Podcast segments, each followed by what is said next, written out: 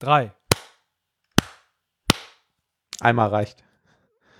Ich habe jetzt dreimal, aber du musst das mittlere nehmen. Beim mittleren waren wir ungefähr synchron. Hä? So, dann, ja, ich, wir haben dreimal, also ich habe dreimal gekratscht. Ach so. Gekratscht, geklatscht. Beim ersten Mal hat keiner von euch geklatscht, dann habe ich nochmal geklatscht, dann waren wir synchron. Ja, es ist wegen der Beim Latenz. dritten Mal habe ich auch nochmal geklatscht, da kommt hat dir- keiner mehr Kommt geklatscht. dir nur so vor.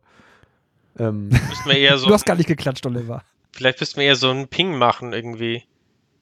Ich klatsche und So sobald Ping. Oliver das hört, klatscht er und sobald du das hörst, klatscht du und dann hat man irgendwie.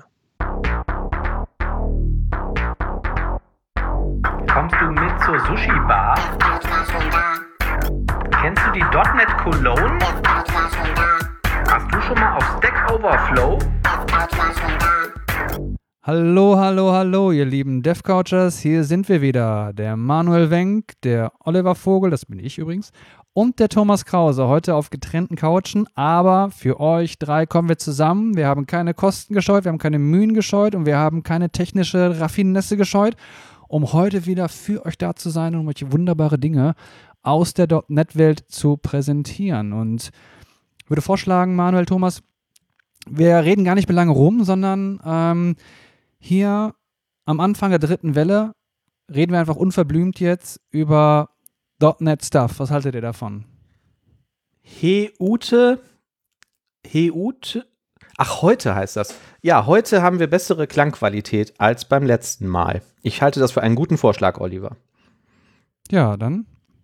Wie ist das mit der dritten Welle? Also ich habe das jetzt mh, jetzt ein bisschen scherzhaft gesagt, obwohl es eigentlich gar nicht lustig ist, ne? Aber so diese, ähm, die Zahlen stagnieren ja, beziehungsweise nehmen ein bisschen zu. Also jeden Tag hast du jetzt leichte Zunahme und man sagt einfach, das liegt daran, ähm, dass die Mutationen sich weiter ausbreiten unter der Bevölkerung und die Inzidenz könnte vielleicht so im März noch ziemlich hoch werden. Manche munkeln irgendwas um die 200 oder mehr sogar, keine Ahnung. Was sagt ihr dazu? Ich weiß nicht. also es gibt jetzt ähm, englische und ähm, südafrikanische Mutationen. Zuerst dachte man, glaube ich, ist jetzt mein Kenntnisstand von heute, aber ich bin da jetzt auch nicht immer äh, komplett top aktuell, dass das ansteckender ist. Dann hat man, glaube ich, rausgefunden, dass man damit nur länger ansteckender ist und deswegen mehr Leute infiziert. Aber man unterm Strich erhöht man mehr Leute, erhöht, infiziert man mehr Leute, erhöht den R-Wert und dann geht es halt wieder hoch. Ja, ist halt blöd, ne? Also dauert es noch eine Weile, bis wir wieder zusammenkommen on premise bei, bei Thomas in seiner neuen Wohnung. Ich weiß nicht. Thomas. Ja, also zumindest ähm, habe ich den Eindruck, dass äh, diese ganzen Lockerungen, die jetzt irgendwie angekündigt waren, wieder für März, dass die wahrscheinlich ziemlich schnell zurückgezogen werden. Mhm. Ich wollte noch Also so Ich Screenshots. denke, wahrscheinlich wird das so eine Sache sein. Ich glaube, ab, ähm, wann war das? 1. März oder so sollen, glaube ich, die Friseure wieder öffnen dürfen. Wahrscheinlich schafft man es irgendwie, dass sie zwei, drei Tage öffnen dürfen und dann wird wieder alles zugemacht. Ja, diese zwei, drei Tage, dieses Zeitfenster muss ich mir schnappen. Ich sehe aus wie ein Berber. ich auch. Ich wollte noch so Screenshots. ja, bei dir steht's wenigstens, Manuel. Nee, das ist nur, weil das Licht hier so schlecht ist. Ähm, ich wollte noch so Screenshots davon machen. Auf Zeit Online waren nämlich irgendwie zwei so Artikel direkt ähm, untereinander, so dass jetzt irgendwie, hey, die Zahlen gehen wieder hoch und jetzt müssen wir mal irgendwie gucken, ob wir zusätzliche Einschränkungen machen und darunter stand dann irgendwie, hurra, die Schulen machen wieder auf. Und äh, äh, irgendwie FDP fordert weitere Lockerungen. Ne? Also es ist schon auch immer ein bisschen, bisschen merkwürdig. Ich habe jetzt von einer Bekannten gehört, irgendwie in äh, Nürnberg. Da hat wohl eine Schule, auch durfte jetzt erstmals wieder irgendwie präsenzmäßig aufmachen. Die war genau einen Tag offen und dann musste alles wieder geschlossen werden, weil die Inzidenz irgendwie zu hoch war. Ja. Ja, mir ist es auch nicht ganz klar, warum man nicht auch die Schulöffnungen an konkrete Inzidenzzahlen koppelt und irgendwie, also jetzt hat man ja quasi gesagt, boah, ey, jetzt geht's aber echt nicht mehr, jetzt müssen die Blagen zurück in die Schule. Ähm, warum eigentlich? Das hat sich mir irgendwie nicht erschlossen. Ich glaube, Manuel, du hast es liegt daran, weil du noch keine Kinder hast. Ja, ich glaube auch. Kannst du das nicht verstehen, wenn man einfach möchte, dass die Kinder zumindest vormittags weg sind? Ja. Aber da muss es auch irgendwelche anderen Lösungen geben. Ne? Vor allen Dingen, also ich finde es halt total schwachsinnig, irgendwelche Ankündigungen zu machen für in drei Wochen oder sowas machen wir irgendwas. Ne? Also ein, du müsst doch eigentlich sagen, okay, wir können jetzt morgen quasi oder nächste Woche können wir die Schulen wieder aufmachen, weil bis dahin ist es irgendwie einigermaßen absehbar, aber du kannst ja nicht sagen, irgendwie, okay, in drei Wochen machen wir jetzt irgendwie die Schulen auf oder beginnen damit, während irgendwie gleichzeitig äh, eigentlich schon feststeht, dass irgendwie hier die dritte Welle langsam anfängt. Ich glaube, die wollen, dass die Leute sich zumindest auf irgendetwas freuen können. Nach dem Motto, dann haben wir was, auf das wir uns freuen können. Ja, aber das glaubt einem doch auch kein Mensch mehr dann irgendwie. Also ich.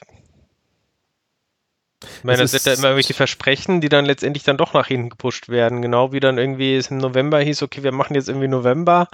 Einmal irgendwie ein ha oder ha- harter Lockdown nicht, aber äh, machen irgendwie ganz viele Sachen zu und dann können wir irgendwie Dezember ganz locker sein. da hat man es immer weiter nach hinten verschoben. Also Ja. das ist doch auch dann nicht mehr ernst zu nehmen. Nee. Ja, aber stimmt wirklich, ne? Die Leute, die hören das und denken sich schon so, ja, ja, komm, du erzählst jetzt hier, dann, dann im März machst du, machen die Friseure wieder auf und dann im April können wir in den Osterurlaub fahren und äh, im Grunde weiß jeder schon, das wird nicht so weit kommen. Ja. Aber man hat halt gerne diese Hoffnung irgendwie, so kommt mir das vor. Das Problem ist wahrscheinlich auch, dass die Lockdowns einfach nicht hart genug sind. Ne?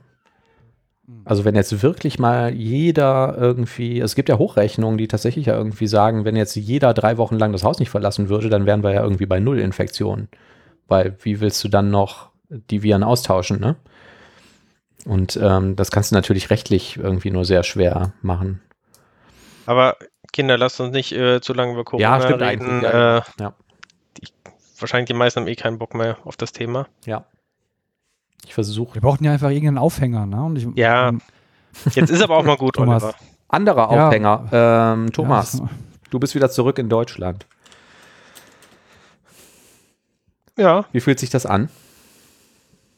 Ähm, ja, die erste Woche war scheiße, weil es war irgendwie eisig kalt, aber jetzt irgendwie ist ja plötzlich Sommer geworden. Ne? Also es ist irgendwie gefühlt so von letzte Woche minus 20 Grad auf diese Woche plus 20 Grad äh, gestiegen. Ich habe heute auch die Sommerreifen aufgezogen. Mhm. Ernsthaft? Also ja, Okay. ich vertraue darauf, dass der Sommer hält. Ich habe von einem Kollegen heute noch gehört, der hatte keine Sommerreifen auf dem Auto. Äh, Ja, letzte keine Woche war das ja auch wahnwitzig, aber diese Woche, ja. Ja, dieser Kollege bin ich zufälligerweise. Und äh, ich hatte das einfach dieses Jahr, shame on me, ja, ich habe es komplett einfach verpasst, weil ich mir gedacht habe, gut, es wird genau wie letztes Jahr sein, es wird nicht schneien. Mhm. Ja, und dann kam jetzt hier diese arktische Kälte. Aber das war eigentlich kein Problem, weil meine Autobatterie nämlich leer war. Das heißt, selbst wenn ich gewollt hätte, ja, ich wäre nicht in der Lage dazu gewesen, den Motor irgendwie zu starten, weil es war komplett alle. Und der Motor hat, als ich ihn angemacht habe, weil ich wollte ihn einfach mal gucken, ob das funktioniert, der hat nur so hat er gemacht. Und dann, als ich später nochmal probiert hatte, hat er nur noch so gemacht. Danach hat er nur noch gemacht und dann hat er gar nichts mehr gemacht. Das kannst du aber gut. Schön. ja, ne? Ich habe versucht, auf dieser Art und Weise mit ihm zu kommunizieren mit dem Auto, Mhm. Aber leider hat es nicht funktioniert. Dann hat mir aber ein Bekannter, hat mir dann so ein Aufladegerät ausgeliehen und das hat wirklich funktioniert. Und äh, ich war erst so wahnsinnig und habe erst mal geguckt, wo ist denn die Autobatterie? Ne? Und dann habe ich herausgefunden, ja, die ist, befindet sich im Kofferraum hinten. Und dann habe ich dann schon den Reservereifen weggemacht und in dem Reservereifen war auch die Bassbox irgendwie drin. Das war völlig merkwürdig, ja. Habe es hochgemacht und da lag dann quasi die Batterie. Und da habe ich mir gedacht, so, wie sind überhaupt nicht die Anschlüsse und so, das kann doch gar nicht so funktionieren. Und habe mir gedacht, jetzt lies doch mal das Handbuch durch. Ne, habt ihr das schon mal gemacht? Habt ihr schon mal ein Autohandbuch durchgelesen? Ja, mache ich immer. Habt ihr wahrscheinlich, hast du das schon gemacht? Ja, wenn ich ein neues Auto habe, lese ich mir immer das Handbuch durch. Ernsthaft. Jetzt ist ja auch kein Spaß. Ja, wirklich. Ehrlich? Ja, ich bin Handbuchleser. Ich Also- lese mir alle Handbücher von allem durch. Gut, in diesem Fall habe ich es jetzt auch gemacht und das war gut, weil ich habe herausgefunden, die Batterie ist zwar hinten, aber die Kontakte, um die aufzuladen für solche Umstände, befindet sich vorne. Mhm. Und das ist gut, dass ich das gemacht habe, weil unter Umständen wäre der Wagen explodiert. Wer weiß, ne? Also, dann habe ich sie angeschlossen und äh, also das war so ein Gerät, du hast vorne die Kontakte und hinten äh, kannst du das dann anschließen an eine normale Steckdose. Und dann habe ich das, glaube ich, fünf, sechs Stunden äh, aufladen lassen und dann ging es auch wieder. Und dann fing auch alles an zu schmelzen. Na? Hm. Und ähm, dann konnte ich wieder richtig schön Gas geben. Toll. Ist doch super, oder? Ja, ja. Ja, klar, also wenn, Eine wunderbare Geschichte mit einem richtigen Happy End. ja, wenn so Batterien kaputt gehen, dann halt im Winter, wenn es irgendwie kalt ist, ne? Aber du musstest die Batterie Warum jetzt nicht so? tauschen, ne? Also, ja, die altern ja. Nee, also, ähm, Mhm. also ich habe den Wagen jetzt, glaube ich, schon ziemlich lange und der hat eigentlich nie so rumgemuckt. Ähm, und auch diese Batterie, die ist ja dann schon wahrscheinlich über zehn Jahre alt, die habe ich noch nie wechseln müssen Mhm. irgendwie. Ist schon ziemlich gut. Aber warum ist das eigentlich so, Manuel? Du bist doch hier der, so der Elektroman. Warum ist das so, dass Batterien eigentlich bei Kälte schneller entladen? Ich glaube, das Problem ist mh, wahrscheinlich bei den Autobatterien nicht unbedingt die Entladung, sondern du hast ja erstmal sowieso so eine ganz klassische chemische Alterung durch die Prozesse, die da drin ablaufen. Und gerade so zehn Jahre ist echt schon sportlich für eine Batterie. Und ähm, ja, so Kälte- und Temperaturwechsel setzt denen halt nochmal zusätzlich zu. Und die gehen dann halt einfach, also wenn die kaputt gehen, dann meistens im Winter. Und gerade wenn die Also schon, ist dann quasi so die Batteriesäure, die dann so ihren Drive ja, verliert. aber zehn Jahre ist schon Ja, ziemlich geil eigentlich für eine, für eine Batterie, ne, wenn man so überlegt. Also Ja, ich- und jetzt ist das Ding wieder voll und Ja. äh, funktioniert. ja. Und früher, weiß nicht, also mein, mein Vater ist ja Kfz-Mechaniker, der berichtet halt irgendwie von Zeiten, wo eine Autobatterie zwei Jahre gehalten hat und dann war die halt Schrott. Krass. Und das ist bin so. mal quasi äh, ein Jahr oder so äh, in einem Auto unterwegs gewesen, wo die Autobatterie quasi komplett Schrott war. Das Mhm. ist eigentlich, wenn man sich dran gewöhnt, gar nicht so ein Problem. Man muss halt immer, also gerade, ich komme ja ursprünglich aus dem Oberbergischen Mhm. und da muss ich halt nur angewöhnen, halt immer am Berg zu parken, sodass man dann einfach ähm, sich rollen lassen kann und dadurch den Motor anmachen. Das heißt, ähm, so habe ich das dann halt genau mal gemacht. Also im Oberbergischen parkt man sowieso eigentlich immer am Berg. Man sollte halt nur möglichst dann ähm, mit der Spitze nach unten irgendwie parken. Und dann habe ich immer so den Wagen angemacht. Ach ja, cool. Ja, nicht schlecht. Wenn es keine Automatik ist, geht das, ne? Ich habe da auch noch eine Schneeanekdote ähm, zu berichten. Ich hatte auch mal keinen Bock, die Winterreifen drauf zu ziehen, ähm, weil ich das halt selber von Hand hätte machen müssen. Und dann hat es halt geschneit. Und ich habe mir gedacht, ja, völlig egal, so das bisschen Schnee ist ja morgen eh wieder geschmolzen. Ähm, habe dann ähm, meine Freundin abgeholt, die unten an einem Berg gewohnt hat, quasi. Und ähm, bin den Berg runtergefahren und bin unten an dem Berg rückwärts angekommen mit dem Auto, weil ich mich halt bergab irgendwie habe ich halt gebremst und dann gedreht und so und sie stand halt schon draußen und ich wollte dann irgendwie ganz cool tun so und habe gesagt, ja, war Absicht, komm, steig ein, so habe die Tür so aufgemacht und sie hat mir dann aber glaubhaft versichert, dass sie in das Auto nicht einsteigen würde, bevor ich die Winterreifen draufgezogen hätte. Was ich dann auch gemacht habe und was zu meinem Erstaunen wirklich ein Unterschied war wie Tag und Nacht. Auf einmal konnte man wieder fahren mit der Karre. Das hätte ich so nicht gedacht, dass das so ein gravierender Unterschied ist. Kann man sich überreden. Ja, aber dafür, wenn du aber die, wenn du dann die Winterreifen aber dann noch im Sommer drauf lässt, dann poltern die. Macht es dann. Und man gewöhnt sich halt an so einen Umstand. Ne? Und der liegt auch nicht mehr so super, nicht mehr so sicher in den Kurven. Und du denkst dir so, hey, ist okay, so ist das halt. Aber dann, wenn du hingehst und du machst die Sommerreifen wieder drauf, dann denkst du dir so, wow, auf einmal poltert die Karre nicht mehr. Dann ist es so, als wenn du so, so ein bisschen so, so, so gleitest, so, weißt du, so wie so ein Segelflugzeug fast und so. Und in der Kurve hat die Karre auf einmal wirklich grabbt, ne? Und du hast nicht mehr so die Befürchtung, dass du in der nächsten Kurve vielleicht so rausgesteuert wirst oder so. Und dann denkst du dir, boah, es gibt nichts Besseres eigentlich, als Sommerreifen drauf zu haben. Und das, dieses, das behältst du dann bei, bis der nächste Wintereinbruch kommt. Und dann stehst du wieder da. Genauso wie ich. Aber ich hätte gedacht, äh, dass die Winterreifen auch im Sommer eigentlich stärkeren Grip haben, dass die nur einfach viel zu schnell abnutzen. Weil die haben sind doch eigentlich so ein weicheres Gummi. Ja, das wäre auch meine Vermutung. aber Deswegen war ich jetzt auch so still, weil die müssten eigentlich besser haften. Das ist weicher, ne? Ja, aber ich hatte das Gefühl gehabt, so dass der, ähm, wenn du in die Kurve fährst oder so, dass der irgendwie so. Vielleicht waren die so weit, so- dass die da schon geschmolzen sind, kann bis auf dem das kann natürlich sein. Aber die waren noch okay, weil ich konnte noch ein Jahr später verwenden. Danach nicht mehr, also das Jahr später konnte ich danach nicht. Und ich hatte den Eindruck gehabt, als ich die Sommerreifen drauf hatte, habe ich eine wesentlich bessere Stabilität gehabt, gerade in Kurven. Also was, was sehr gut sein kann, ist, ähm, Winterreifen sind ja in der Regel schmaler, ne? Und ich hatte mal ein Auto, das hatte irgendwie standardmäßig so zwei 25er Reifen drauf und die Winterreifen waren, glaube ich, 165er, also irgendwie knapp 10 Zentimeter schmaler. Und dann hast du natürlich wahrscheinlich in der Kurve tatsächlich ähm, auf trockener Straße weniger Grip, wenn man damit fährt wie ein Rennfahrer. Das klingt für mich nach einer plausiblen Erklärung. Oder die waren einfach alt. Thomas, ist ein neuer Rechner angekommen?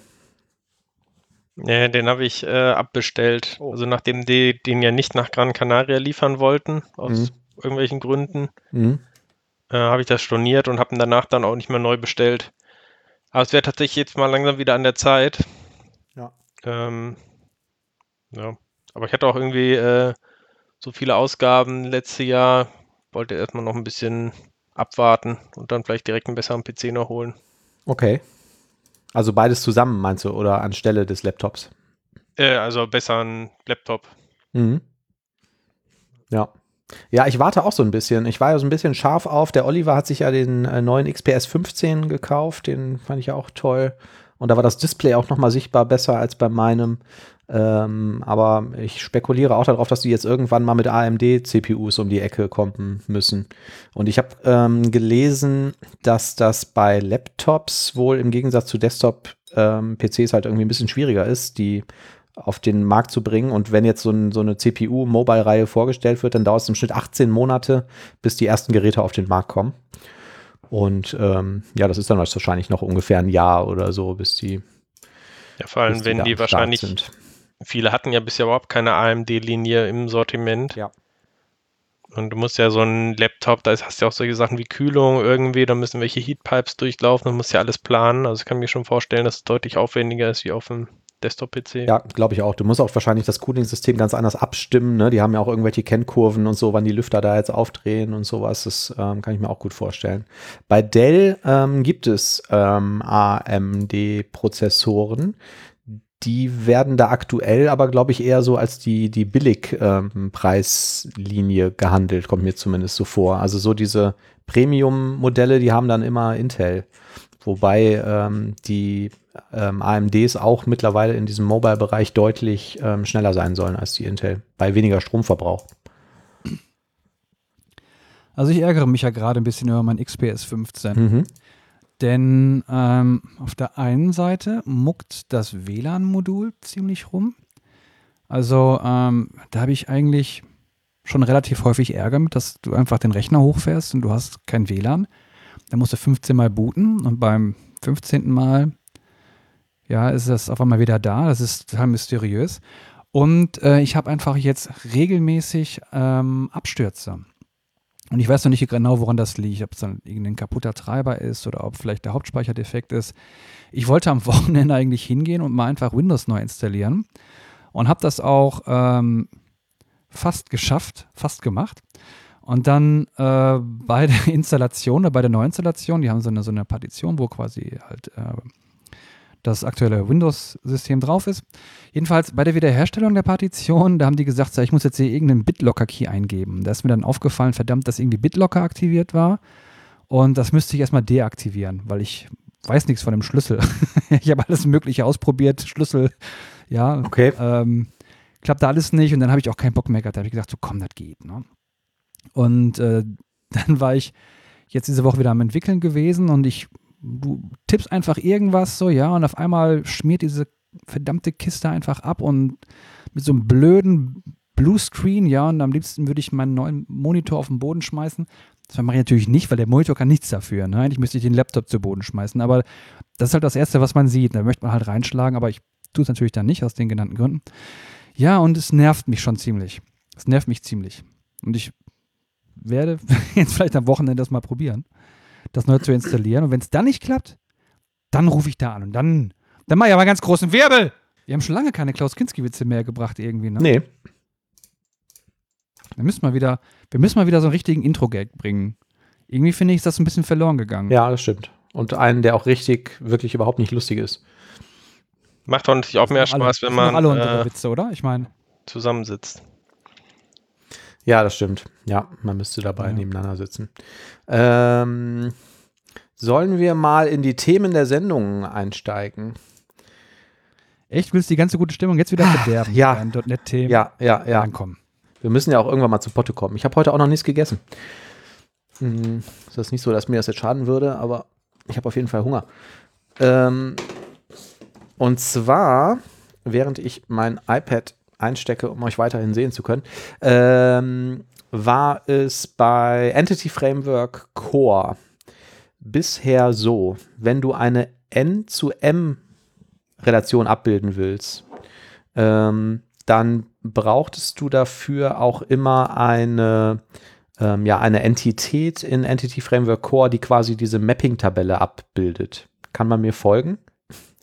Also für eine N-zu-M-Beziehung brauche ich eine Mapping-Tabelle auf der Datenbank und die musste auch ähm, als Entität in EF Core in meinem ähm, ähm, Code-Model vorhanden sein. Sonst funktionierte das nicht. Das war ein bisschen blöde, weil, ähm, wie der Oliver vorhin schon festgestellt hat, zu .NET Framework-Zeiten war das nicht der Fall. Da hat er das quasi wegabstrahiert. Und jetzt stellt sich raus, seit Entity Framework 5, seit Entity Framework Core 5, Entschuldigung, ähm, funktioniert das wieder, ohne dass ich die Entität ähm, auf meiner Entity Framework Seite haben muss. Wie mache ich das? Ich mache irgendwie, ähm, also ich habe jetzt hier ein Beispiel mit Owner und ähm, ähm, Permissions und es gibt eine Tabelle dazwischen Permissions, Owners, ähm, beziehungsweise, genau, war das das Beispiel? Ja, genau, das war's. Und ich brauche jetzt also nur die Owner und die Permissions ähm, zu ähm, modellieren und kann dann über Konfiguration sagen, ähm, dass auf der Datenbankseite eine Mapping Table existiert, indem ich irgendwie sage, using entity to table, Name der Tabelle und dann ähm, werden vor allen Dingen hinterher, und das ist eigentlich der Gag daran, die Queries viel einfacher, weil ich bei der Abfrage dann auch nicht immer über diese blöde äh, Tabelle dazwischen gehen muss. Das hat mich sehr gefreut. Mich freut das auch. Ja, Also es lässt die Sonne in meinem Herzen wahrscheinlich 10.000 Jahre lang strahlen. witzige Geschichte dazu. Naja, vielleicht nicht ganz so witzig, aber ähm, ich musste, ich wollte so ein N2M-Mapping abbilden, ähm, ein paar Wochen, würde ich sagen, bevor EF ähm, Core rausgekommen ist, zusammen mit äh, .NET 5. Also bevor EF Core 5 rausgekommen ist, zusammen mit .NET 5. Und ähm, habe mir das halt irgendwie in der Doku angelesen und habe es ähm, gemacht und es hat nicht funktioniert. Und dann habe ich relativ lange recherchiert, um äh, rauszufinden, warum eigentlich nicht. Und dann stellte sich raus, auf der Microsoft Docs-Seite war die falsche Version der Dokumentation für EF eingefügt und es war irrtümlicherweise, äh, irrtümlicherweise die Beschreibung, wie man es bei EF5 macht, ähm, aber das war noch gar nicht offiziell released. Und man konnte auch nicht oben sagen, ich filtere das und will das für EF5 sehen oder so. Und ähm, ja, das war ein bisschen ärgerlich. Da musste ich mich durch irgendwelche GitHub-Blogs, äh, Diskussionsforen und so wühlen, um rauszufinden, dass das einfach noch nicht geht mit EF3. Aber auch tatsächlich schon relativ häufig passiert, äh, dass ich irgendwie ein Feature vermisse und dann suche ich das und dann stelle ich fest, okay, das funktioniert jetzt irgendwie in der Beta oder sowas der nächsten Version. Mhm. Und natürlich dann, dann ärgerlich, wenn man nicht unbedingt jetzt auf eine Beta umstellen möchte und dann noch irgendwie erstmal eine alte Version implementieren muss. ja, ne? ja. Ja, ärgerlich finde ich halt, wenn das in der Doku nicht ersichtlich ist. Ja, das ist natürlich noch ärgerlicher, ähm, ja. Dass das einfach Sucht so nicht geht. Ne? Fehler. Das habe ich bei Microsoft aber irgendwie öfters, ne? Dass ich irgendwas suche und suche und suche und dann komme ich irgendwie auf diese unzähligen Dokumentationsseiten von dem und ich muss erstmal durch eine Million Seiten Mhm. mich durchlesen und am Ende sage ich dann so, komm, findest hier eh nichts, dann gehe ich auf Stack Overflow, suche danach, finde es dann auch und die haben da meistens einen Link zu der Microsoft-Seite, wo es dann wirklich steht. habt ihr das auch schon mal gemacht? Oder habt ihr diese Erfahrung auch schon mal gesammelt? Ich habe vor allem das Problem jetzt, wenn ich nach irgendeiner Klasse oder sowas suche und möchte irgendwie, weiß ich, wissen, was tut die irgendwie, ähm, dann suche ich diese Klasse, finde die dann neuerdings ähm, in irgendeinem Microsoft Docs, aber da stehen eigentlich nur die Methodendeklarationen irgendwie drin und sonst überhaupt keine Info oder nur so Infos, die einem nichts bringen. Ja. Und irgendwie früher, vor so zwei, drei Jahren, als .NET Core noch so relativ neu war und jetzt die Doku irgendwie dafür noch nicht ähm, erstellt wurde, hat man irgendwie direkt die GitHub-Seiten gefunden, wo man dann zumindest irgendwie den Quellcode irgendwie sehen konnte und darüber dann vielleicht verstehen konnte, was eigentlich die Klasse macht oder ähm, wozu das gehört. Mhm. Und jetzt sind aber irgendwie diese GitHub-Seiten mal relativ gut versteckt und sind halt hinter diesen nichtssagenden Microsoft-Docs, die am besten auch noch standardmäßig immer auf Deutsch äh, irgendwie kommen, Oh, das ist Englisch das übersetzt. ätzendste überhaupt. Ja. Ja. Ja. Und dann schaltest du das zurück und sagst, ich will das auf Englisch lesen. Und dann hast du aber trotzdem immer noch einzelne Elemente davon, die auf Deutsch bleiben. So meistens ist irgendwie das Inhaltsverzeichnis ist bei mir immer noch auf Deutsch, obwohl die Texte dann auf ähm, Englisch sind. Ne? Und ich finde es auch überraschend, dass die das nicht schaffen, ähm, das irgendwie vernünftig zu übersetzen. So dass es Das habe ich jetzt Menschen gerade auch verstehen. übrigens, ne? Ich bin jetzt Also hier wenn auf ich schon eine automatische Übersetz- 5.0 Ja. und dann die, äh, dann rechts, die Inhaltsangabe ist immer noch auf Deutsch. Aber der Text ist halt auf Englisch. Ja. Und du kannst oben in die URL gehen, wenn du auf die Adresszeile klickst, Mhm. da steht irgendwie ENUS oder so wahrscheinlich drin. Und da kannst du de-de eintragen und dann, äh, beziehungsweise ENUS eintragen statt de.de. Genau. Und dann ist es durchgehend auf Englisch, Das wenn du Glück mal. hast und die Seite existiert. Aber in den meisten Fällen ist das so. Ich habe Glück. Und das kannst du auch irgendwo unten speichern, aber der vergisst es bei mir auch immer wieder. Also, das ist ein bisschen schwierig.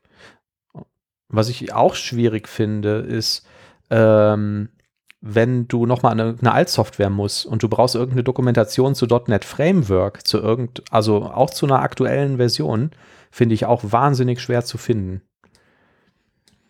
Ja, bei mir geht es aber auch oft andersrum. Ich suche nach irgendeiner Klasse und dann finde ich irgendwie die .NET Framework-Version und ich will eigentlich die .NET Core-Version. Mhm. Oder ich suche wirklich direkt irgendwie nach der Klasse, hänge dann extra noch äh, .cs oder so dran, um irgendwie den Quellcode zu sehen. Und dann finde ich aber auch irgendwie zig Varianten von Mono oder so, ähm, wo es halt die gleiche Klasse auch nochmal gibt. Und selbst wenn du irgendwie GitHub ähm, noch, also irgendwie sagst, site github.com, findest du trotzdem irgendwie 20 verschiedene Varianten, weil Microsoft dann auch noch irgendwelchen Referenzcode irgendwo hat. Mhm. Und bis du dann wirklich die aktuelle Version im .NET Core findest, äh, bist dann auch ewig am Suchen. ein schöner Übergang, ähm, Thomas, weil du gesagt hast, du findest dann die Doku zu Mono. Sagt euch der Name Miguel de Icaza etwas? Ist doch der, der Gründer, oder der Gründer kann man das sagen von Mono, aber auf jeden Fall ähm, Ja. der, ich glaube, der Gründer von Xamarin, ne, die ja Mhm. mit maßgeblich irgendwie Mono entwickelt oder übernommen haben. Also ich, wahrscheinlich sage ich da irgendwas Falsches, aber auf jeden Fall ist er halt sehr eng mit äh, Xamarin und Mono verknüpft. Und ich Ja. glaube auch mit, also im Linux-Bereich ist er auf jeden Fall auch sehr bekannt für andere Projekte. War das nicht auch damals GNOME oder so, dass er damit drin war? Ah, ich Oder was dachte, ich erzähle jetzt irgendwie was, was Spannendes Neues. Ich habe einen Tweet gelesen von ähm, Miguel de Icaza, wo er irgendwie geschrieben hat, ja, er hätte herausgefunden, dass der originale Autor vom Norton Commander, die Älteren von äh, unseren Zuhörern werden sich erinnern, das ist so ein Dateimanager für MS-DOS gewesen. Das war ein Betriebssystem, das existierte, bevor es Windows gab. Ähm, und eigentlich das einzige, der einzige vernünftige Dateimanager, wo man heute noch, also ich zumindest immer noch die Tastenkombination auswendig kann. Alt F2C würde in dem rechten Fenster irgendwie das Laufwerk C aktivieren. Ähm, also es gab auf jeden Fall diesen, diesen äh, Norton Commander, der halt total beliebt war. Und dann gab es davon Klone wie Sand am Meer, also Leute, die das nachprogrammiert haben. Und der Miguel de Icaza ähm, ähm, sagte quasi, er hätte herausgefunden, der originale Autor vom Norton Commander würde bei Microsoft arbeiten und deswegen hätte er ihm jetzt irgendwie eine Fan-E-Mail geschrieben, weil er da wahrscheinlich die Mailadresse irgendwie in irgendeinem Verzeichnis rausschreiben kann. Und äh, sagte so in einem Nebensatz, dass er auch den Norton Commander geklont hätte. Wo ich mir dann zuerst dachte, na gut, das ist ja nichts Besonderes, den Norton Commander zu klonen, weil den Norton Commander habe ich auch mal geklont. In meiner ersten Ausbildung habe ich ein Abschlussprojekt geschrieben, wo ich einen Dateimanager programmiert habe. Für Windows dann halt allerdings. Und dann stellt sich aber raus, dieser Klon von dem Norton Commander, den Miguel de Icaza geschrieben hat, ist der Midnight Commander. Kennt ihr den? Nee. Also vom, vom Namen auf jeden Fall. Ich hatte gerade überlegt, als du sagtest, Norton Commander ist das Original, war ich kurz am überlegen, was Norton Commander wirklich das Original gewesen und was war dann nochmal dieses Midnight Commander? Ähm, Ich glaube Glaube ich tatsächlich beides nie selber benutzt, sondern auch wiederum andere Klone ja, und benutze auch unter Windows immer noch ganz gerne hier diesen äh, Total Commander, der dann Ja. wiederum eine, wie eine Windows-Variante da ist von. Ja, ich benutze das auch noch ganz gerne, irgendwelche Klone davon für Windows. Also den Norton Commander hat man unter MS-DOS gestartet, indem man NC Enter eingegeben hat, wenn der im Pfad lag. Und den Midnight Commander startet man unter Linux, indem man MC Enter ähm, einträgt. Und das ist eigentlich der Standard-Dateimanager ähm, für Linux, wenn man halt nicht auf der Kommandozeile rumfummeln will und gerade irgendwie keine GUI parat hat. Der war und ist wahrscheinlich heute noch bei fast jeder Standarddistribution mit dabei. Also Midnight Commander ist irgendwie so der, der Standard, das ist der Norton Commander für Linux, kann man sagen. Und das fand ich Hm. dann schon erstmal beeindruckend, dass ausgerechnet der das war, ne? Und dass das irgendwie so ein, ähm, so ein verbreitetes Tool war. Und dann bin ich darauf gestoßen, das, was der Thomas gerade ähm, sagte, ähm, dass das noch nicht alles war. Es gibt einen schönen Wikipedia-Artikel. Also zuerst mal hat er halt irgendwie 94 diesen Midnight Commander äh, geschrieben. Und dann hat er sich bei Microsoft beworben, weil er irgendwie den Internet Explorer irgendwo hin portieren sollte. Und weil er aber keinen Hochschulabschluss hatte, hat er kein Visum bekommen, dann durfte er in den USA nicht arbeiten und hat sich überlegt, was mache ich dann stattdessen? Und hat ein Projekt gestartet, was sich GNOME nennt, also so die erste grafische Benutzeroberfläche für Linux.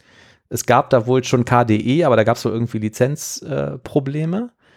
ähm, fand ich jetzt auch Die irgendwie. erste ist äh, übertrieben, ne? aber eine erste weit verbreitet, die auch wirklich so ein ähm, Ja, ich weiß vielleicht vergleichbar war von den Fähigkeiten jetzt irgendwie mit modernen Betriebssystemen. Genau, Also es gab ja auch diese- dieses X-Binder und keine Ahnung, was da noch alles vorher. Ja, ja.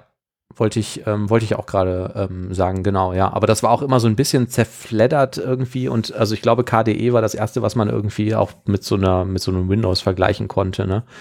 Ähm, und ähm, also GNOME auf jeden Fall heute auch noch sehr, ähm, sehr beliebt. Dann hat er noch irgendwie diverse andere Linux-Projekte ähm, gestartet und dann halt ähm, Mono. Ne? Und ähm, ja, und dass das, dass es so häufig irgendwie so einzelne Personen gibt, die ähm, immer mit diesen großen, bekannten, erfolgreichen Klamotten zu tun haben, finde ich sehr beeindruckend. Könnte man, könnte man jetzt sagen, er ist sozusagen der Elon Musk der Softwareentwicklung. Lustig, dass er sagt, ich habe auch gerade, muss ich an Elon Musk denken, ne? Da bin ich auch mal wieder beeindruckt. Also ich meine, man kann zu dem Typen irgendwie stehen, wie man will, ne? Der hat sicherlich auch seine negativen Seiten, aber sein Lebenslauf so ist ja schon beeindruckend, was der alles äh, wieder gemacht hat, ne? Also ich muss jetzt auch mal Mhm. ähm, Wikipedia aufmachen, um das irgendwie zu sehen. Also angefangen hat es irgendwie mit Zip2, das war irgendwie was für Medienunternehmen. Aber dann ging es hier los mit äh, irgendwie PayPal, ähm, wo er mit drin steckte, SpaceX, Tesla, ähm, OpenAI, Neuralink, die Boring Ähm. Company. Also es sind ja, Aber, ja mittlerweile mehrere Unternehmen, die Milliarden wert sind irgendwie, ne? aber was war denn seine Rolle in diesem ganzen Unternehmen? Also, was ich jetzt bei dem Miguel de Icaza so beeindruckend fand, war, dass er immer der Typ war, der das ins Leben gerufen hat oder, oder so die treibende Kraft bei der Entwicklung war. Ähm, Tesla, okay, ähm, habe ich irgendwie so ein bisschen mitbekommen. Irgendwie, der hat halt irgendwie viel Geld verdient mit äh, PayPal und dem, was er davor gemacht hat und hat gesagt, ich mache jetzt Autos. Was ja schon eine sehr coole Sache ist, ne? Aber wisst ihr, was der, was der vorher genau gemacht hat? Also, was hat er denn bei PayPal überhaupt gemacht? War, war der da Entwickler oder? Ja, also ganz genau weiß ich es auch nicht, aber so wie ich das verstehe, äh, ist er schon wohl auch dafür bekannt, dass er sehr tief irgendwie in den in der jeweiligen Materie immer drin steckt oder sich da einarbeitet. Mhm. Und er ist ja auch so ein bisschen, also er kam letztens, glaube ich, äh, kam, kam ein Twitter, äh, also ein Tweet von ihm, wo er sagt, dass ähm, ja irgendwie die, vor allem die BWLer irgendwie so ein bisschen die viele Großunternehmen so zerstören, ne? Also Ja. ähm, er ist jetzt, glaube ich, kein Fan von solchen klassischen Unternehmern, die einfach nur äh, BWL irgendwie studiert haben und eigentlich von der Materie vielleicht gar nicht so viel Ahnung haben. Mhm. Und es kann auch wohl programmieren. Also Okay. bis zu welchem Niveau weiß ich nicht, aber er ist auf jeden Fall ähm, technisch bis zu einem gewissen Grad versiert. Dann kann es kein Der schlechter hat es schon Mensch sein. irgendwie drauf, muss man sagen. Der hat es schon irgendwie drauf. Ja, es macht so ein bisschen den Eindruck, als wäre der auch irgendwie so ein leichter Psychopath und so. Ne? Der ist ja auch irgendwie bekannt davor, dass er mal nachts irgendwie völlig verrückte Sachen äh, twittert und, äh, oder irgendwie kritische Sachen, aber wahrscheinlich musst du irgendwie so ein Typ sein, um, um sowas zu machen. Ne? Also Steve Jobs, ähm, dem sagt man ja auch sowas nach, dass er irgendwie auch ein schwieriger Mensch gewesen sei. Ich lese hier gerade, er wollte wohl einen Doktor in Physik machen und hat das aber dann nach zwei Tagen irgendwie abgebrochen, um ein Unternehmen zu gründen. Mhm. Ja, ja. Ja, also was ich ähm, äh, nochmal bei, um auf Miguel de Casa nochmal zurückzukommen, halt irgendwie dann spannend finde, ist, dass wenn man durch diesen Wikipedia-Eintrag scrollt und irgendwie so liest, was der denn so gemacht hat, dass jedes von diesen Projekten nochmal einen eigenen Wikipedia-Eintrag hat. Und ich habe überhaupt kein Projekt, von dem es einen Wikipedia-Eintrag gibt, jemals gemacht. Verdammt. Aber kannst, du nicht, kannst du das nicht selber machen? Du kannst doch einen Wikipedia-Artikel für dich schreiben. Ja, der wird aber meistens dann gelöscht, wenn er nicht relevant ist.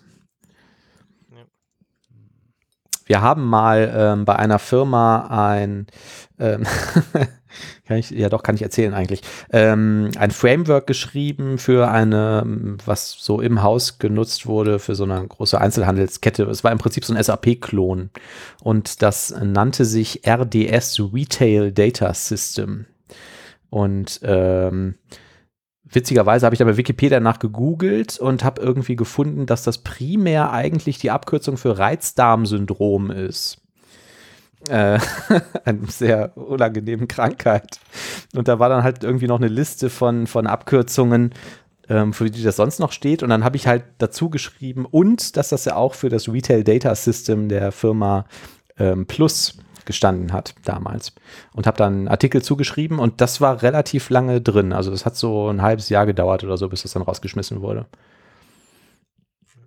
Ja, also du, du musst halt schon irgendeine, irgendeine Relevanz haben, um da auf Wikipedia überleben zu können.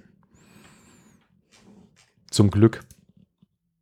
Ich glaube, da reichen wir auch selbst mit unserem ähm, berühmten Podcast noch nicht ganz hin. Ja, aber es ist vielleicht nur eine Frage der Zeit, Manuel, bis die Leute erkennen, dass wir sehr wohl relevant sind. Ja. Den sehr wohl verdient Also haben. was bei Wikipedia auch sehr beliebt ist, sind ähm, Listen von, von irgendwas, von den unsinnigsten Sachen. Und ich würde mich wundern, wenn es nicht eine Liste von allen deutschsprachigen Podcasts gäbe. Und da könnten wir uns zumindest reinschreiben. Aber ich glaube, zu viel Das mehr, ist ein Anfang. Ja. Das ist ein Anfang. zu viel mehr wird es wahrscheinlich auch nicht äh, reichen. Noch nicht. Genau, es ist ein Anfang. Immerhin haben wir jetzt schon mal Winterreifen drauf. Naja, gut, also fast alle, ne? Zwei Drittel von uns. Ja. Nee, ein Drittel. Nee, keiner. Ich, Thomas hat es ja nicht mehr drauf. Nee. Ich habe es ja nicht drauf. ich, Und du hast kein Auto. Äh, ich mein, ja, ich habe aber, ich habe ja Spike-Reifen auf dem Fahrrad normalerweise, aber auch da, die habe ich einfach nicht raufgezogen, bevor es geschneit hat und ich bin dann einfach nicht Fahrrad gefahren in dem Zeitraum. na dann. So, ich würde gerne unsere beliebte ähm, Rubrik äh, wiederbeleben, die wir schon einmal gehabt haben, indem wir uns Stellenangebote und so anschauen, denn ich habe eine Projektanfrage bekommen. Und zwar lautet sie so: Hallo Herr Wenk, für meinen Kunden suche ich zwei Full-Stack-Developer as soon as possible, am besten im Team, mit Kenntnissen in .NET, die einen Service im Bereich PDF erstellen, aufbauen und integrieren. Das Projekt soll bis Ende März fertiggestellt werden. Mehr Infos zum Projekt gerne im Gespräch. Skills, .NET, DevExpress, Bring, Cloud, CI/CD, Docker, Start, ASAP, Ende 31.03. Auslastung Vollzeit, Ort Remote. Sie haben Interesse und kennen am besten noch einen Kollegen, der Sie unterstützt, dann melden Sie sich gerne mit Ihrem CV bei mir. Viele Grüße. Und jetzt kommt Das hast du auch kürzlich bekommen. Das ist jetzt keine vom letzten Jahr oder so wegen dem Letzte Woche. 31.3. Letzte Woche habe ich das bekommen. Ja, Ja. Also wir nehmen das jetzt hier heute auf am 23. Februar. Also es wären noch dann genau fünf Wochen zum Projektende. Mhm. Ist allein schon ungewöhnlich, ne? Das ist sehr, Ziemlich crazy. sehr schön formuliert. Thomas. Ja, guten Tag, Frau Müller. Das, die Anfrage ist ja schon mal ungewöhnlich. Ne? Ja. Ja, aber hast du dann mal, also rein Interesse halber, wie das jetzt, was das jetzt soll, ja. würde ich ja dann mit der Person mal Kontakt aufnehmen und einfach fragen, so, was, was soll das jetzt? Oder wie stellen die sich das denn vor? Hättest du jetzt gemacht, nur aus reinem Interesse? Also, Ja, also ich, weil ich, das ist schon ein bisschen merkwürdig, oder? Also ich würde gerne wissen, was das für Leute sind, die halt ähm, denken, man kommt da jetzt für vier Wochen hin, kloppt da irgendwas runter und ist dann wieder weg. Ich meine, das ist doch bescheuert. Also, Das du hast Ja. doch überhaupt keine Planungssicherheit, gar nichts. Das ist doch behämmert. Ja, richtig. Ja, genau. Es, es liest sich für mich ja auch so, als ob das Unternehmen jetzt gerade auch ein massives Problem hätte. Also vielleicht kann man da den Stundensatz in utopische Höhen hochjazzen, ähm, wenn man irgendwie das Zeug da liefert. Was mich aber echt brennend interessiert, und das möchte ich auch unbedingt noch machen, ich möchte diese, ähm, diese Personalvermittlerin, die da angefragt hat, gerne mal anfragen, ob die jemanden gefunden hat. Meint ihr, man findet da jemanden? Der irgendwie sagt, ja klar, ich bin, wir sind zu zweit, wir hacken dir das in fünf Wochen runter. Hm, Tja. Wahrscheinlich findest immer Leute. Die Frage ist ja dann auch, ähm, was haben die für Anforderungen und klappt das dann wirklich, ne? Also, Ich meine, also ich bin jetzt nicht so tief da in diesem Personalgeschäft drauf, aber ich glaube, die Frage ist immer nicht so unbedingt die Menge, sondern vielleicht dann auch die Qualität. Also, Ja. vielleicht findet ihr irgendeinen Entwickler, der hat aber irgendwie jetzt noch nie irgendwie .NET gemacht, sondern kommt eigentlich irgendwie aus einem Java-Umfeld und irgendwie ist aber jetzt trotzdem gerade auf äh, Projektsuche und äh, keine Ahnung, guckt sich das mal irgendwie an, aber jetzt nichts gegen, gegen Java-Entwickler, aber vielleicht irgendeinen Entwickler, vielleicht hat er auch noch nie programmiert oder sowas, ne? Und kommt jetzt irgendwie gerade frisch äh, von der Uni, also wahrscheinlich finden die irgendjemanden, der sich da vorstellt, aber ob der dann auch wirklich dieses Projekt da irgendwie umsetzen kann, Ja. was ja auch nicht wirklich genau beschrieben ist. Hm. Ähm, ja, also ich würde die gerne mal, ich werde die noch mal anschreiben und werde darüber berichten, ähm, ob sie gar, ob sie antwortet. Meistens ähm, Antworten aus meiner Erfahrung, habe glaube ich auch schon mal darüber gesprochen, so Personalvermittler eher überhaupt gar nicht, sofern sie dich nicht irgendwie gewinnbringend irgendwie verkaufen können. Vollkommen egal, was du fragst oder was du möchtest. Aber ähm, man kann es ja mal versuchen. Du kannst ja ähm, die gucken, ich weiß nicht, ob der eine Telefonnummer da angegeben hat und dann einmal anrufen. Hm. Oder ihr sagen, ich würde gerne mal mit Ihnen über das Projekt telefonieren und deine Telefonnummer dahinter lassen. Dann hast du vielleicht bessere Chancen, dass sie Also, zurückrufen. Was ich tatsächlich mal gemacht habe, ich habe mal irgendeine Anfrage äh, bekommen, telefonisch, auch von einem Vermittler und ähm, der hat halt irgendwie gesagt, dass der, dass der Stundensatz gedeckelt ist und hat mir dann irgendwie den Stundensatz genannt und der war halt einfach utopisch niedrig. Und dann haben wir irgendwie gesagt, ja, vielen Dank fürs Angebot, irgendwie kein Interesse und so, ne? Und habe dann gesagt, so, jetzt hören wir jetzt mal so unter uns, ne? Wir sprechen ja gerade miteinander. Für diesen Stundensatz findet man da Leute auf dem Markt und der Typ war ähm, überraschend ehrlich und hat gesagt, ähm, ja, selbstverständlich nicht. das fand ich dann irgendwie schon, schon ganz cool. So, äh, da sagte er, ja, er hätte das dem Kunden halt auch so kommuniziert, dass man da irgendwie entweder niemanden findet oder niemanden findet, der irgendeine Qualifikation hat. Ähm, Ja. Und ähm, ja, der Kunde hat ihn halt beauftragt, trotzdem zu suchen. Ne? Ja, weil am Ende des Tages bekommst du dann irgendjemanden, der möglicherweise so schlecht qualifiziert ist, dass er eigentlich mehr Schaden anrichtet, als dass er nützt. Absolut, ja. Und am Ende sind alle unzufrieden. Ja, eben. Ja. Außer derjenige, der vielleicht, der vielleicht das Geld kassiert hat, ne? Weiß ich nicht. Ja, mag sein. Naja. Ja, fand ich irgendwie eine spannende Anfrage. Ja. Ich werde die Dame gleich mal ähm, anschreiben. Ja, aber mach, also klar, mich würde das auch interessieren, die Hintergründe und so und ähm, ja, ob die tatsächlich jemanden gefunden haben. Ja. Wie sieht es eigentlich aus? Es gibt doch hier äh, irgendwie eine neue Preview von .NET, habe ich gehört. Äh, .NET Preview 6, äh, .NET 6 Preview 1, so rum. Ähm, ist letzte Woche veröffentlicht worden. Ich muss sagen, mich persönlich interessiert die jetzt nicht so, weil irgendwie die meisten Sachen gehen eher wieder in den Bereich ähm, äh, UI-Libraries und Blazor und das ist jetzt nicht so mein Fokus aktuell. Aber ich glaube, wenn man in diesem Bereich unterwegs ist, dann sind da schon so einige spannende Sachen dabei. Erstmal ähm, geht es weiter in die Richtung Multiplattform-UI. Ich meine, wir hatten das auch schon mal in einer Folge angesprochen, dass man also demnächst ähm, ja, äh, es besser möglich sein soll, ähm, ein, eine UI halt für mehrere Plattformen zu entwickeln. Wobei Microsoft bei mehreren Plattformen aktuell vor allem Windows und macOS wohl versteht. Ich habe jetzt heute noch gelesen, es gibt wohl eine relativ große Diskussion aktuell auf GitHub, ähm, weil sich halt viele Entwickler wünschen, dass es gleich auch für Linux bereitsteht und da sperrt sich Microsoft wohl aktuell noch aus irgendwelchen Gründen. Mhm. Aber zumindest die beiden sollen halt die Möglichkeit haben. Und ich glaube, das kommt auch alles hier ähm, ein bisschen aus dem ehemaligen Mono-Fundus, ne? Und Xamarin, was da, was darüber kam, das wird halt mehr und mehr integriert. Ja, genau. Und dieses Projekt Maui ist da, glaube ich, so das große, der Ja. große Überbegriff, ne? Mhm. genau, also MAUI steht für Multiplattform App UI. Ja. Und das andere große Thema ist irgendwie Blazor Desktop Apps.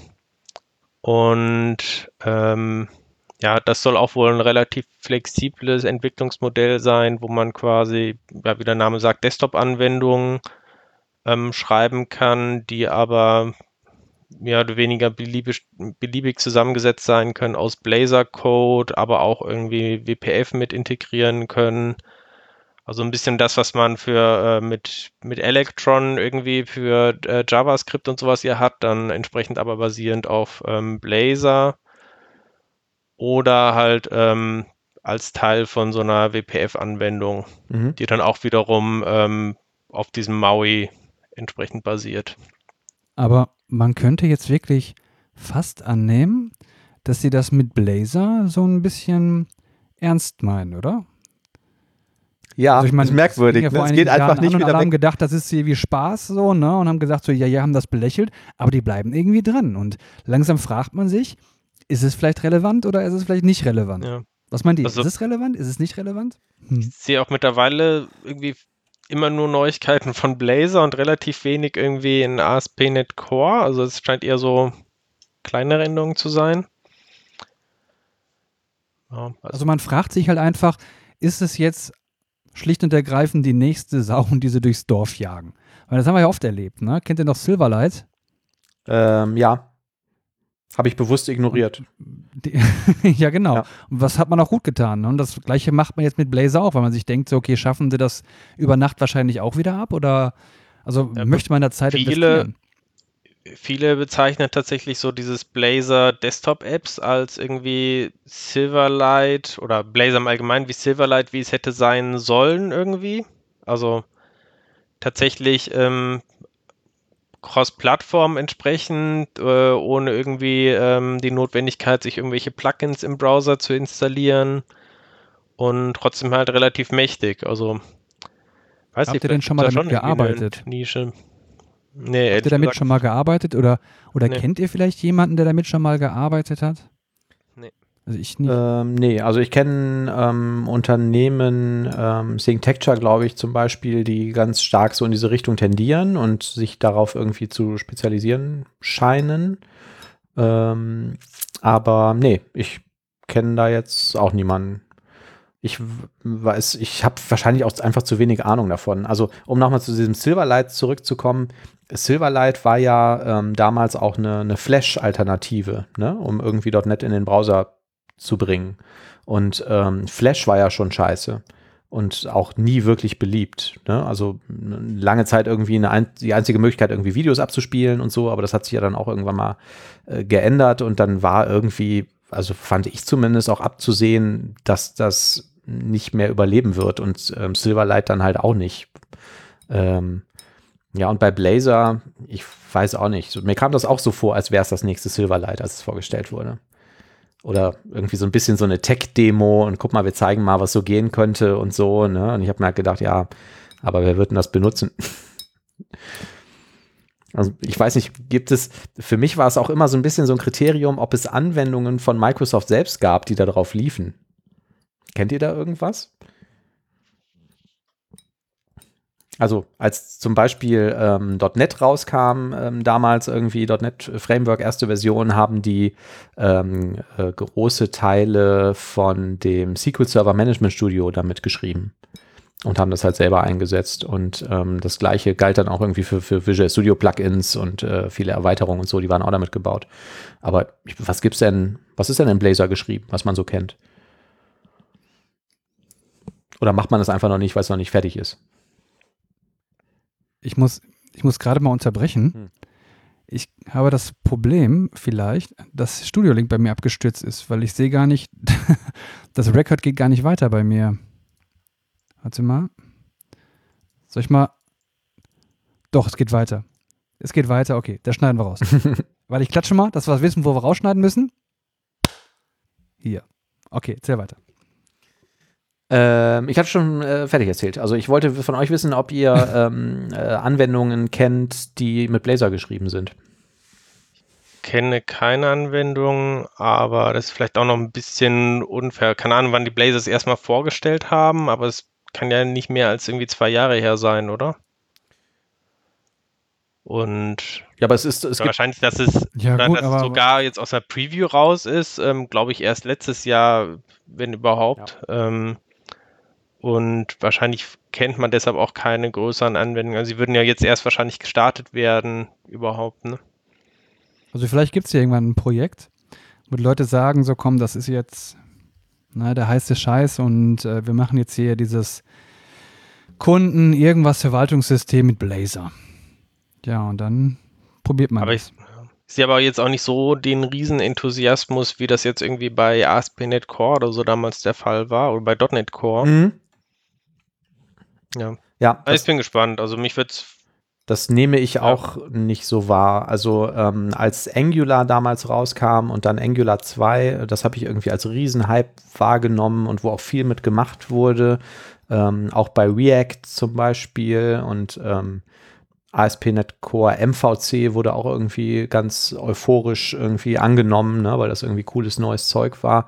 Ähm, bei Blazor kriege ich jetzt zwar auch relativ viel von der Community irgendwie so, dass man so auf Twitter liest, was es da und da wieder Neues gibt, aber das, ich finde, in meiner persönlichen Wahrnehmung ist es immer noch kein, kein wirkliches Verhältnis. Also für mich muss da auch also noch. Man nimmt es einfach nicht für voll so richtig. Ja, richtig. Man weiß Ja, nicht, ja. was wird das, was bringt das in Zukunft und ähm, ich meine, nachher baust du damit irgendwie ein großes System zusammen und ungefähr auf der Hälfte oder nach einem Viertel des Weges stellst du fest, ja, das ist die größte Scheiße und du kannst damit im Grunde genommen gar nichts anfangen Ja. und du bist überhaupt nicht in der Lage, das Projekt erfolgreich abzuschließen. Und da hat, glaube ich, wirklich jeder Angst vor. Ich hätte Angst davor.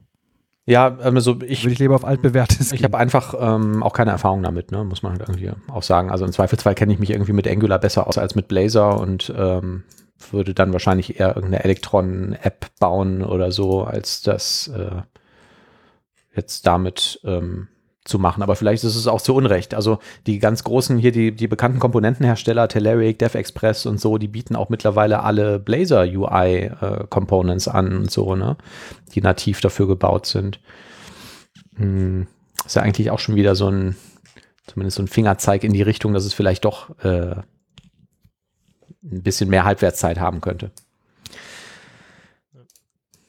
Wir werden das beobachten. Wir bleiben dran Ja. und wir werden euch, liebe Zuhörer, über Neuigkeiten zu Blazor berichten. Richtig. Ich habe ich hab aber noch eine ganz andere Frage jetzt, äh, ein leichter Themenwechsel. Ja. Dieser Film von Steven Spielberg aus dem Jahr 2001, Mhm. heißt der eigentlich AI, künstliche Intelligenz, oder heißt der AI, künstliche Intelligenz? AI, keine Frage. AI. Ja, klar. Hm, Okay. Wir haben nämlich Feedback bekommen von Micha, der sagt irgendwie, ähm, das wäre nicht so cool, dass wir irgendwie AI gesagt hätten, weil man kann ja irgendwie im Deutschen das Wort heißt ja KI und wenn man schon AI quasi sagt, dann müsste man zumindest Englisch aussprechen. Mhm. Ähm, da kann ich mich natürlich nur ganz äh, herzlich entschuldigen. Ähm, ich bin tatsächlich durch diesen Film da verwirrt worden, weil da ist es ja irgendwie beides in einem. Oder was meint ihr? Wie Ja, sprecht der ihr Stefan das aus? Spielberg. Ja, ich wüsste jetzt auch nicht hier Spielberg, ja? Muss ich das jetzt Spielberg aussprechen oder muss ich das Spielberg aussprechen? Ja, ich meine, wahrscheinlich, das ist allein schon verwirrend und das hat möglicherweise auch schon zu diesem Umstand geführt, dass wir dann wirklich AI gesagt haben, obwohl wir eigentlich AI meinen. Also ich sag äh, Steven Spielberg. Der Stefan. Also, der Stefan Spielberg, da hinten auf seinem Berg ist er wieder. also zum ersten, zuerst mal muss ich dazu sagen, ich bin mir gar nicht sicher, ob dieser Kommentar ernst gemeint ist oder nicht. Das ist irgendwie schon, das Ironie in geschriebener Form ähm, funktioniert ja manchmal irgendwie nicht. Also ich fand den Kommentar auf jeden Fall unterhaltsam.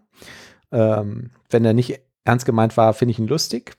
Und wenn der ernst gemeint ist, finde ich ihn absurd. Finde ich auch lustig. Also finde ich ihn auch lustig. das ist ja nur sogar noch viel lustiger.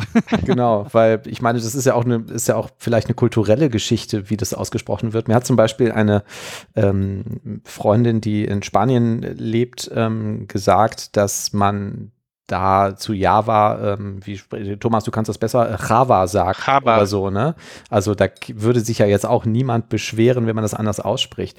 Und hier in Deutschland sagt man halt zu der Levi's Hose Levis und zu den Nike-Schuhen Nike, so, ne? Und es ist halt einfach kulturell geprägt. Und ich sag dann halt auch AI oder KI. Ich finde, KI klingt irgendwie auch so ein bisschen altbacken irgendwie, ne? So Ja. wie aus den 80er Jahren. mhm. So wie Datenautobahn. Oder wir Also ich machen würde eine sagen, Schalte. eigentlich, ja, Videoschalte, genau. Eine Videoschalte, bitte. Mit der Kanzlerin. Was ist das, eine Schalte? Ich, ich kenne dieses Wort Schalte überhaupt nicht. Ich habe Schalte. Ich habe die Theorie, dass das daher kommt, ähm, weil ähm, früher, ähm, das weiß ich zufällig, weil ich irgendwie in dem Bereich zuerst ähm, beruflich gearbeitet habe, ähm, wurden Telefonverbindungen ja mechanisch hergestellt. Also du hattest solche Geräte, die hießen EWSD, ne? irgendwie so elektronische Wählsysteme. Da gibt es manchmal im Museum, sieht man sowas noch. Kennt ihr noch früher, kennt ihr noch die Telefone mit diesen runden Wählscheiben, wo man den Finger so reinstecken muss? Und dann drehen die sich ja so langsam zurück und man hört so im Hörer oder ähm, wenn man den Hörer schon am Ohr hat, immer so klack, klack, klack, klack, klack, klack, klack. Und was, da gab es halt tatsächlich eine Maschine, die sich in diesem Moment gedreht hat, um die Verbindung herzustellen okay. und die dann am Ende mechanisch eine Verbindung geschaltet hat. Und ich glaube, daher kommt das eine Verbindung schalten. Man, man sagt ja auch, die Schalte war hässlich wie die Nacht. Sagt man? ja. Ja. Kennt ihr nicht diesen Film Crash Boom Bang? die Schalte war ja hässlich. Ach so, ja. bang, boom, bang, ja. Ähm, Ja. Genau, ja, und deswegen sagt man wahrscheinlich ja noch heute noch in der Tagesschau zumindest Videoschalte der Kanzlerin mit dem Ministerpräsidenten. Das macht Jetzt anders Sinn, nicht erklärt. aber es ist ja, also keine Ahnung, warum sagen die nicht einfach Videokonferenz? Ich meine, das wäre doch auch ein deutsches Wort. ja. Ist ein bisschen zu lang Also, vielleicht. ja.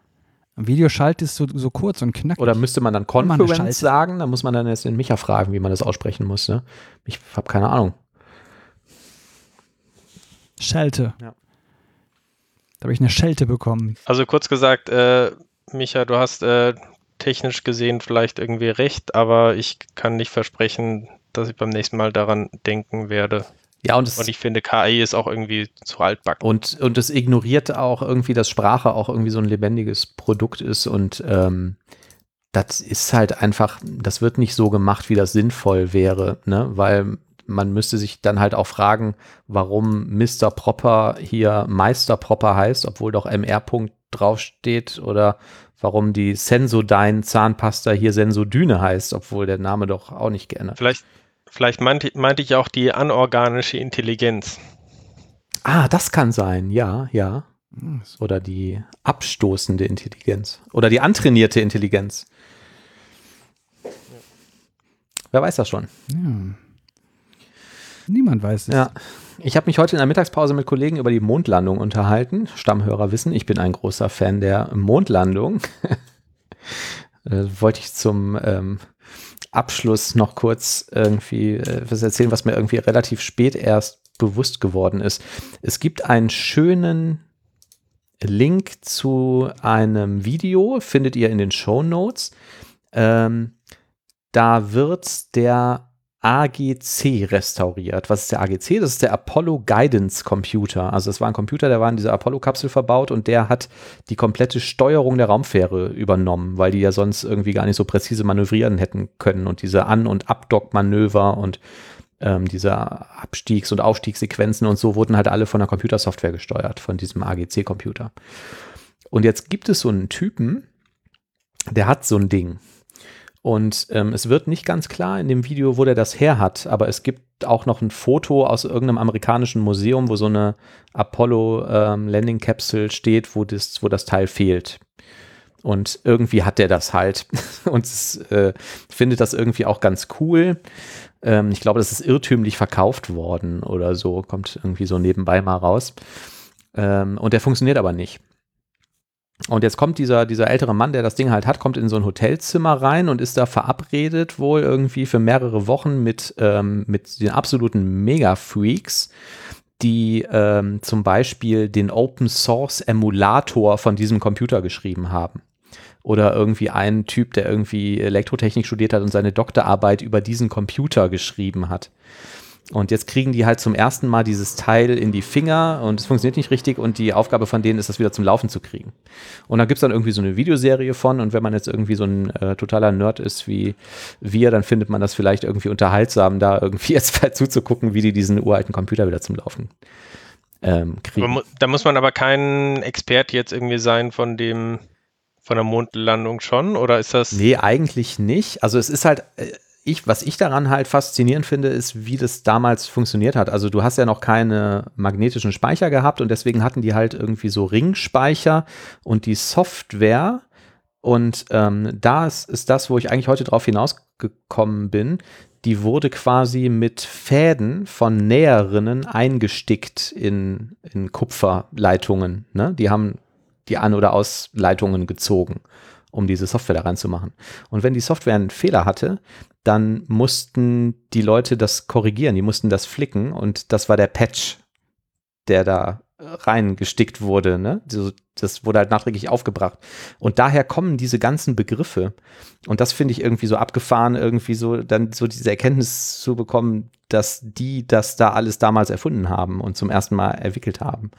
Und ähm, die hatten dann Attrappen für diese Landefähren und diese Dinger, mit denen die trainiert haben oder getestet haben, dass der Computer richtig funktioniert, das waren sogenannte Mocks. Ne? Und das, ähm, das fand ich irgendwie sehr cool, das so, so zu sehen und irgendwie so zu erklärt zu bekommen, wie das damals funktioniert hat und dass sich daran nichts geändert hat und dass sie diese Grundsteine dazu gelegt haben. Also vollkommen abgefahren. So, und der Kreis schließt sich dann, wenn man irgendwie kurz auf Wikipedia irgendwie nachguckt, diese ganze Apollo-Spaß, Mondlandung hat ähm, gemessen an heutigen Maßstäben 120 Milliarden Dollar ähm, gekostet. Da waren bis zu 400.000 Menschen beschäftigt, die daran gearbeitet haben. Und ähm, die haben dann. Sag nicht, einer davon war Miguel de Icaza. ja, Oder Elon Musk. Ja, ja, so ähnlich. So ähnlich. Ähm, man, ähm, die haben halt alle bei so einem, ähm, also gerade diese Computertypen und Softwaretypen haben alle bei der NASA, bei so einem, ähm, kann man bei, äh, bei Google Maps eingeben, NASA Supercomputer Center ähm, gearbeitet in der Bay Area in San Francisco. Und da waren halt die ganzen Softwareentwickler und Hardwaretypen, die diese Branche erfunden haben. Ähm, ja, das gab es vorher schon. Es gab auch schon HP, die haben so einen Mikrochip äh, gebaut und so, aber das war halt irgendwie nichts für die breite Masse. Ne? Da wurde das zum ersten Mal angesetzt. Und dann hat Apollo ähm, 17 war der letzte Mondflug, die sind zurückgekommen und in dem Moment, in dem diese, äh, in dem die Astronauten wieder auf der Erde waren, haben diese ganzen Hardware- und Softwaretypen und alle Beteiligten ihre Kündigung bekommen. Weil die braucht man ja jetzt nicht mehr.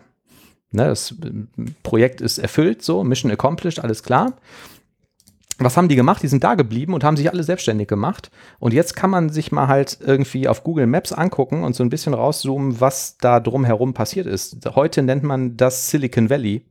Und ähm, gegenüber, ungefähr 500 Meter weit von diesem NASA Supercomputer Center ist Google auf der linken Seite. Und auf der rechten Seite ist Amazon und ähm, zwei Kilometer weit weg ist Apple Computer und ähm, alles ist irgendwie da herum entstanden, ne? weil die halt auch 120 Milliarden Dollar an Wirtschaftssubventionen da reingepumpt haben. Und das so diesen Grundstein gelegt hat für die gesamte Hard- und Softwareindustrie, die wir heute noch haben. Ja, krass. Ja. Finde ich auch immer super interessant. Ja, finde ich auch, genau. Ja, so ein bisschen ähm, IT-Geschichte. Und mm, das wird halt häufig vergessen, wenn man dann irgendwie sagt, ja, okay, jetzt bauen wir halt irgendwie die, die äh, Deutschland-Cloud oder so und wir machen das jetzt auch mal eben so ähm, auf irgendeinem Geschäftsfeld, wo es halt Leute gibt, die irgendwie 80 Jahre Vorsprung haben und ähm, Subventionen bis zum Abwinken äh, dafür schon kassiert haben. Sehr schön. Ja. Haben wir noch Themen? Eine Sache würde ich vielleicht noch schnell ähm, unterbringen, weil ich mir unsicher bin, ob die so Bestand hat. Ähm, es gibt eine coole Geschichte. Ich weiß nicht, äh, ich hatte ja schon gesagt, ich äh, gucke öfter mal bei GitHub direkt irgendwie ganz gerne in den Quellcode rein, um irgendwie zu verstehen, wie bestimmte Sachen funktionieren. Und in GitHub, wenn man da durch den Quellcode so durchgeht, das ist ja jetzt nicht so bequem, wie das jetzt vielleicht in einem Visual Studio möglich ist, ne? wo man so schön seinen Explorer hat und kann direkt irgendwie, ja, man hat halt nicht diese ganze Funktion da. Ja.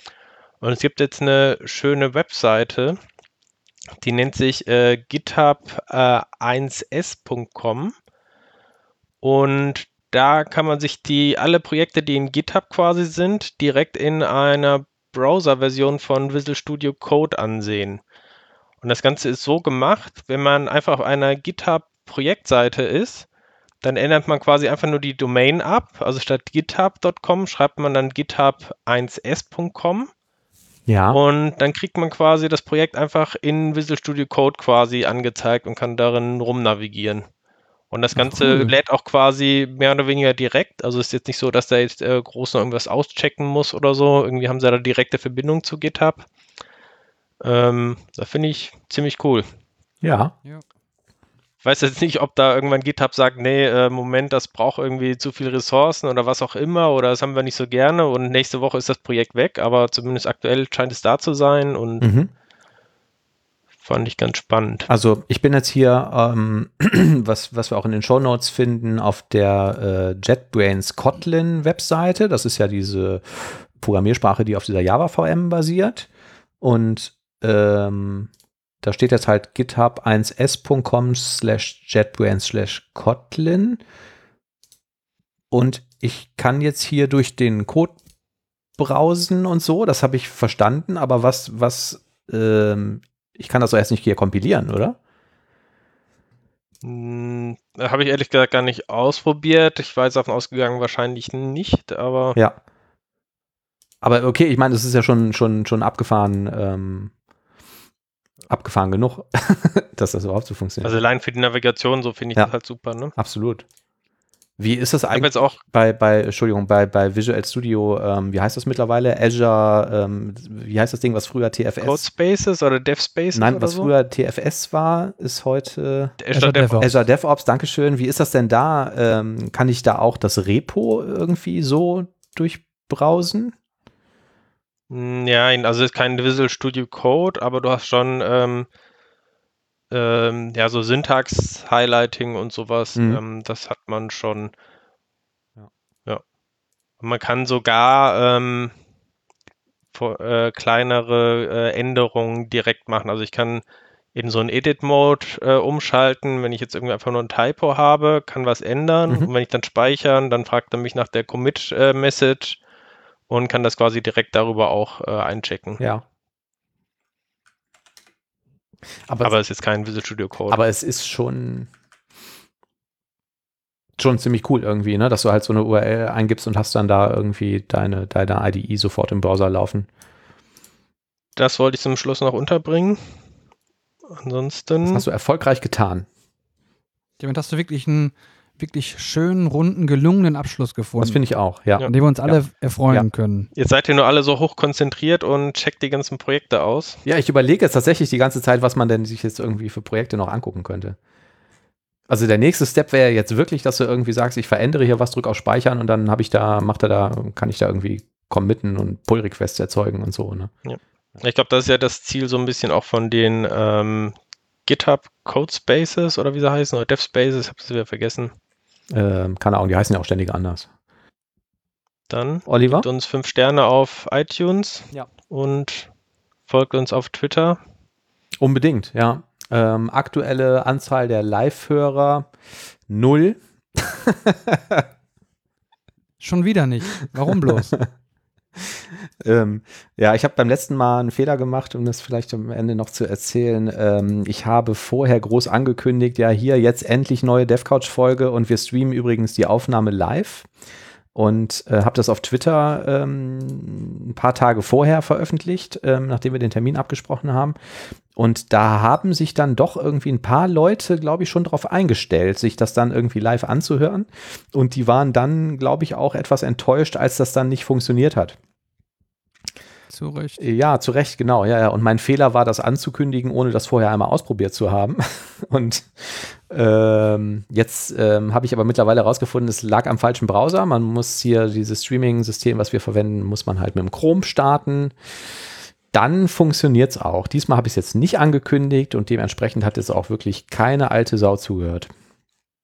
Aber ihr hört den Podcast Aber nächstes ja Mal. trotzdem. Nächstes Mal kündigen, Kündigen wir es wieder an und machen dann nichts.